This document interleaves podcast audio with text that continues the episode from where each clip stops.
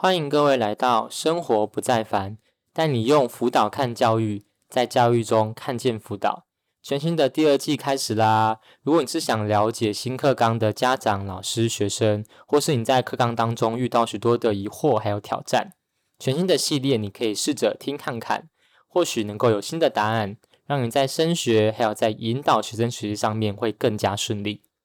我今天会分享在一零八课纲当中的学习历程档案和辅导的关联。那么接下来的集数我会提到素养、跨领域反思、自主学习等等的重要议题，欢迎持续的追踪我哦。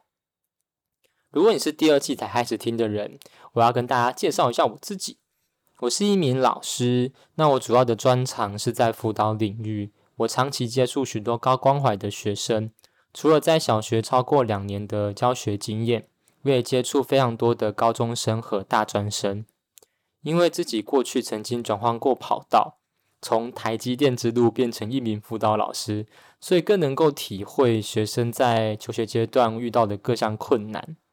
而新课纲也正式开跑，当中的一个部分是希望学生的学习重点能够从课业的成绩变成在学习当中的历程以及探索。成为一个终身学习者，我自己也花了很多的时间去研究新的课纲，也实际访问到许多现场的学生、老师还有家长。我个人是觉得此课纲的立意非常的良好，但是在操作上面存在着许多的阻碍，使大家灰心，甚至对新课纲产生许多的怀疑。人对新的事物会有阻碍，会有怀疑，其实都是正常的。但我希望我能够透过文字还有 Podcast 带领大家重新的思考，重新的看课纲，用正向解读学习，让阻碍成为祝福。首先，课纲当中很大的变化是学生的升学方式。高中生要升大学，不再是以往的成绩单加上备审资料，有一个新的概念出现了，叫做学习历程档案。什么是学习历程档案？我个人用三个概念来表达它。第一个，做三年的备审资料，从进高一开始就开始预备未来要申请科系之路，而不是高三下才急忙的预备资料。所以现在每个学期上传各项的资料，已经成为高中生的日常。第二个，以终为始的学习路径，以未来的科系作为前提做学习。例如，想要成为一个设计系的学生，那么就要去思考，在高中三年自己要如何选课，参加什么样的活动竞赛，进行什么样的自主学习计划。不仅如此，过程当中的反思心得、调整方向也是格外的重要。那么最后一个，高中版的升学履历，与其说是缴报告，我其实觉得更像是履历。因为很多的学历程档案是要给科系的教授看的，而科系也会在这个学生缴交的三年的资料当中去观察学生是否适合就读该科系，超像是一个老板在找员工一样。那么学习历程档案的内容到底要放哪些？除了一些的学生基本资料跟大学端要交的资料外，当中包含了学业成绩、修课选课的记录。自传，还有学习计划，以及还有一个叫多元表现，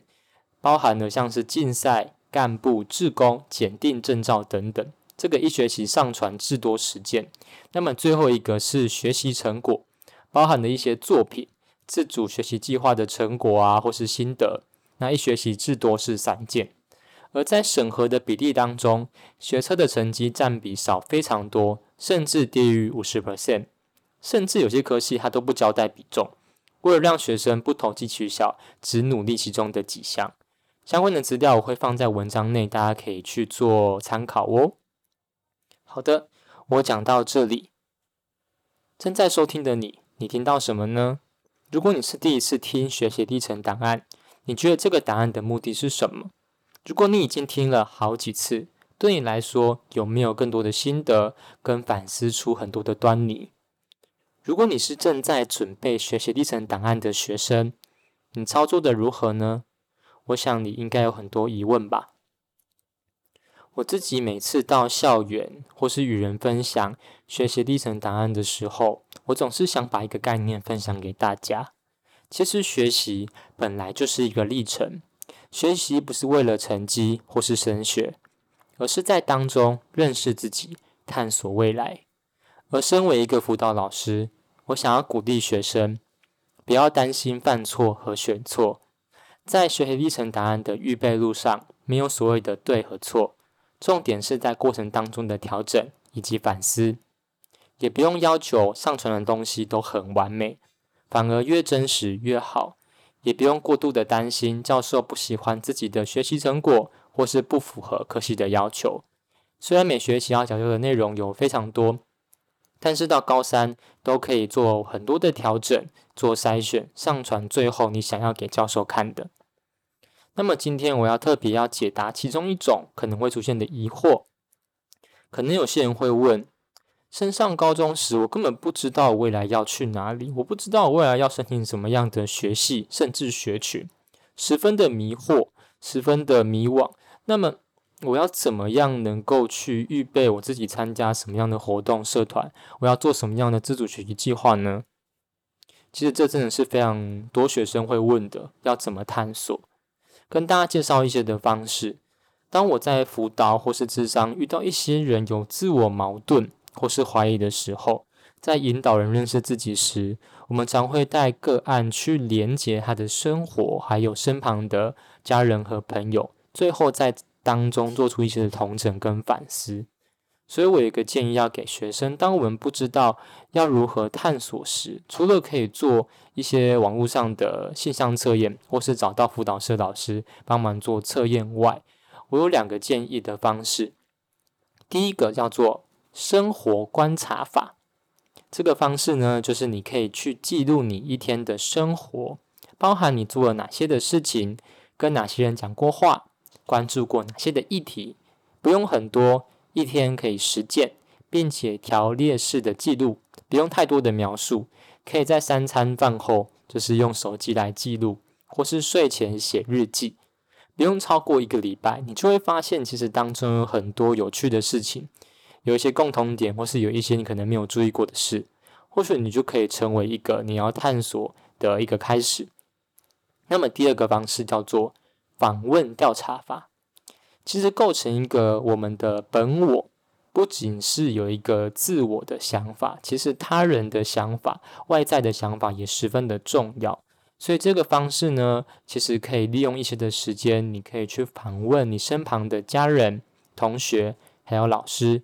问看看他们眼中的自己是怎样的人，包含可以问一下个性、喜好，还有哪一个领域推荐给自己，并且要记得询问为什么推荐这个领域给我。